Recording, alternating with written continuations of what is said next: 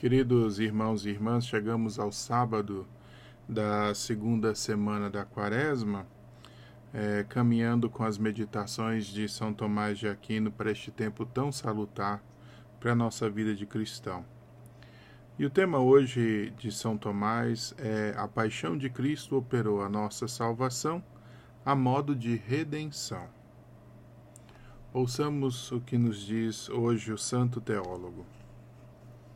São Pedro diz: Não é por bens perecíveis, como a prata e o ouro, que tendes sido resgatados da vossa vã maneira de viver, recebida por tradição de vossos pais, mas pelo precioso sangue de Cristo, o Cordeiro Imaculado e sem defeito algum. Primeira carta de São Pedro, capítulo 1, versículo 18. São Paulo diz: Cristo remiu-nos da maldição da lei, fazendo-se por nós maldição. Gálatas 3, 13. É dito que ele se fez por nós maldição, na medida em que foi por nós que sofreu na cruz. Logo, por sua paixão, ele nos redimiu. Na verdade, o pecado aprisionara o homem por uma dupla obrigação Primeira uma que tomou, tornou escravo do pecado. Pois Jesus disse: todo homem que se entrega ao pecado é seu escravo. No Evangelho de João, capítulo 8, versículo 34. Um sujeito é escravo daquele que o vence. Portanto, já que o demônio, ao induzir o homem ao pecado, o vencera, o homem foi feito escravo do demônio. Segundo, havia uma obrigação ainda, a do homem para com a pena devida ao pecado por ele cometido, o que se dava de acordo com a justiça de Deus. Esta era também uma espécie de servidão, pois o próprio da servidão, pois é próprio da servidão ou escravidão que um homem sofra a despeito de sua escolha já que o homem livre é aquele que dispõe de si mesmo como quer. Tendo a paixão de Cristo feito suficiente, e mais do que suficiente, reparação pelos pecados de toda a humanidade e pela pena devida a eles, foi ela como que um preço pelo qual fomos libertados de ambas essas obrigações. Pois a reparação em si mesma, aquilo que foi feito de que alguém opera a satisfação, seja para si mesmo ou por outro, é referida como sendo um preço pelo qual alguém se redime ou a outro do pecado e de suas devidas penas. Assim é dito na Sagrada Escritura: resgata teu pecado pela esmola. Livro do profeta Daniel, capítulo 4, versículo 24. Em verdade, Cristo operou a nossa redenção não por uma quantia de dinheiro ou coisa do tipo, mas por um dom maior do que todos os dons, ao dar-se a si mesmo por nós. E por isso, então, é que se diz da paixão de Cristo que foi a nossa redenção. Ao pecar, o homem subjugou-se não só a Deus, como também ao demônio Quanto à culpa do que fez, ofendeu a Deus e fez-se sujeito ao demônio ao consentir com a sua vontade. Portanto, por razão do pecado cometido, o homem não se vinculou a Deus, mas ao contrário, desistindo do serviço a Deus, caiu sob o jugo do demônio. O que Deus justamente não, não evitou, se considerarmos a ofensa cometida contra ele. Mas se considerarmos a pena merecida, o homem contraíra uma obrigação primária e principalmente para com Deus, como supremo juiz, e para com o demônio apenas em menor sentido, como seu torturador, conforme diz o Evangelho, para que não suceda que te entregue ao juiz e o juiz te entregue ao seu ministro. No Evangelho de Mateus, capítulo 5, versículo 25, isto é, ao cruel ministro da punição. Portanto, por mais que o demônio retivesse em escravidão injustamente e na medida de seu poder.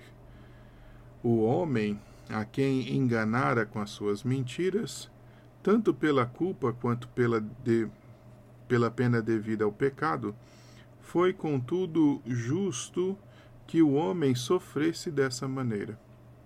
Deus não impediu que sofresse por conta da ofensa cometida, e ordenou que, como punição, sofresse a escravidão. Foi, portanto, devido a Deus que a justiça pedia que o homem fosse redimido, e não devido ao demônio. E foi a Deus que o preço foi pago, e não ao demônio.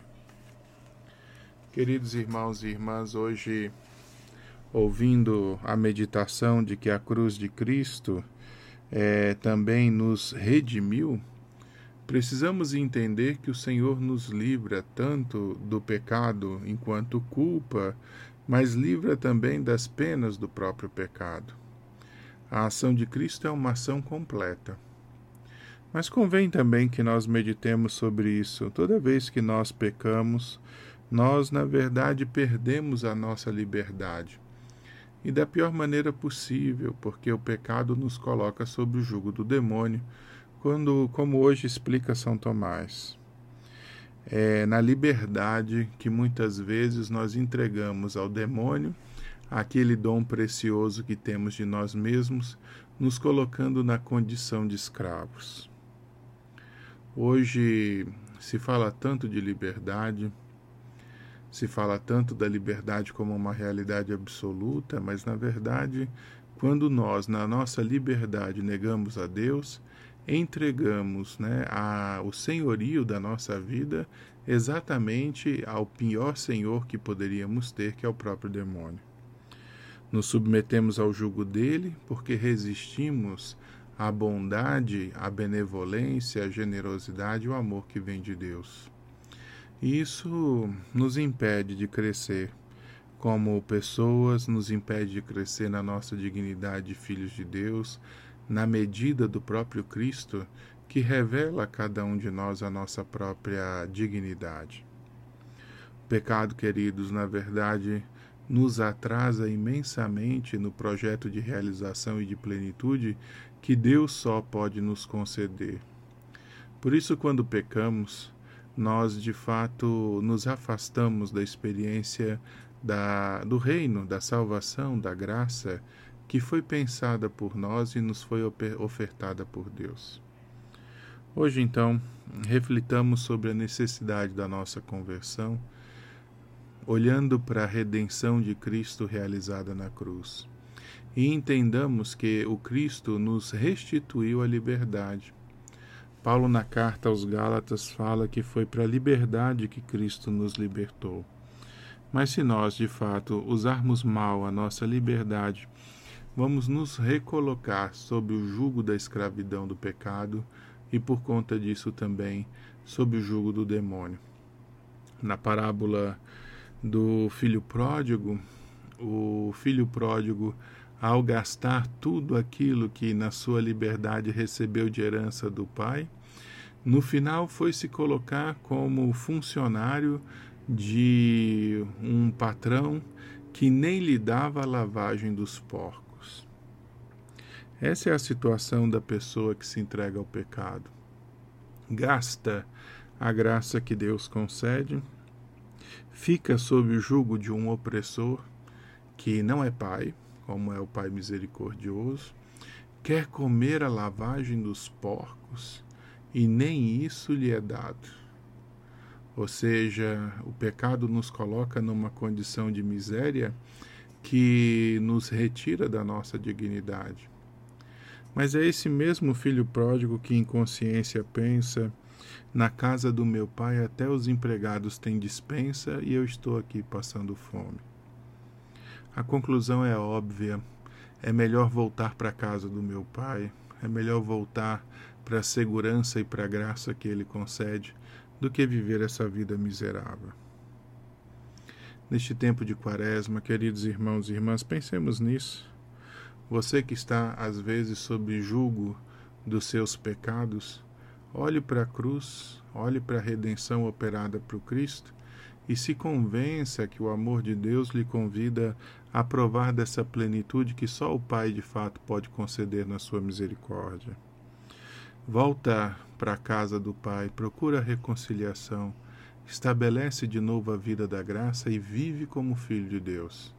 Porque aqueles que são filhos, na verdade, provam da liberdade, podem ir e vir em segurança, na medida em que se mantêm também unidos à sua família divina, unidos a Deus que é Pai. Peçamos hoje ao Senhor, então, que nos conceda a força de buscarmos o sacramento da reconciliação nesse tempo da Quaresma, nos preparando também com eficiência para a celebração da Páscoa do Senhor, que é a nossa redenção. Oremos. Senhor Jesus, que nos redimistes pelo seu sangue na cruz, dai-nos, Senhor, compreender a verdadeira liberdade que vem do seu sacrifício. Dai-nos, Senhor, resistir as oportunidades de pecado que o demônio coloca diante de nós. Que nós não percamos a nossa dignidade de filhos de Deus, procurando coisas pequenas, menores do que a tua graça, do que o teu amor. Faz-nos, Senhor, participantes conscientes da família divina, a modo de nunca negarmos a nossa filiação e a nossa dignidade. Concede-nos, Senhor, se pecarmos, a capacidade de cairmos em nós mesmos e voltarmos para a casa do Pai através do sacramento da reconciliação. Amém. O Senhor esteja convosco, Ele está no meio de nós. Abençoe-vos o Deus Todo-Poderoso, Pai, Filho, Espírito Santo.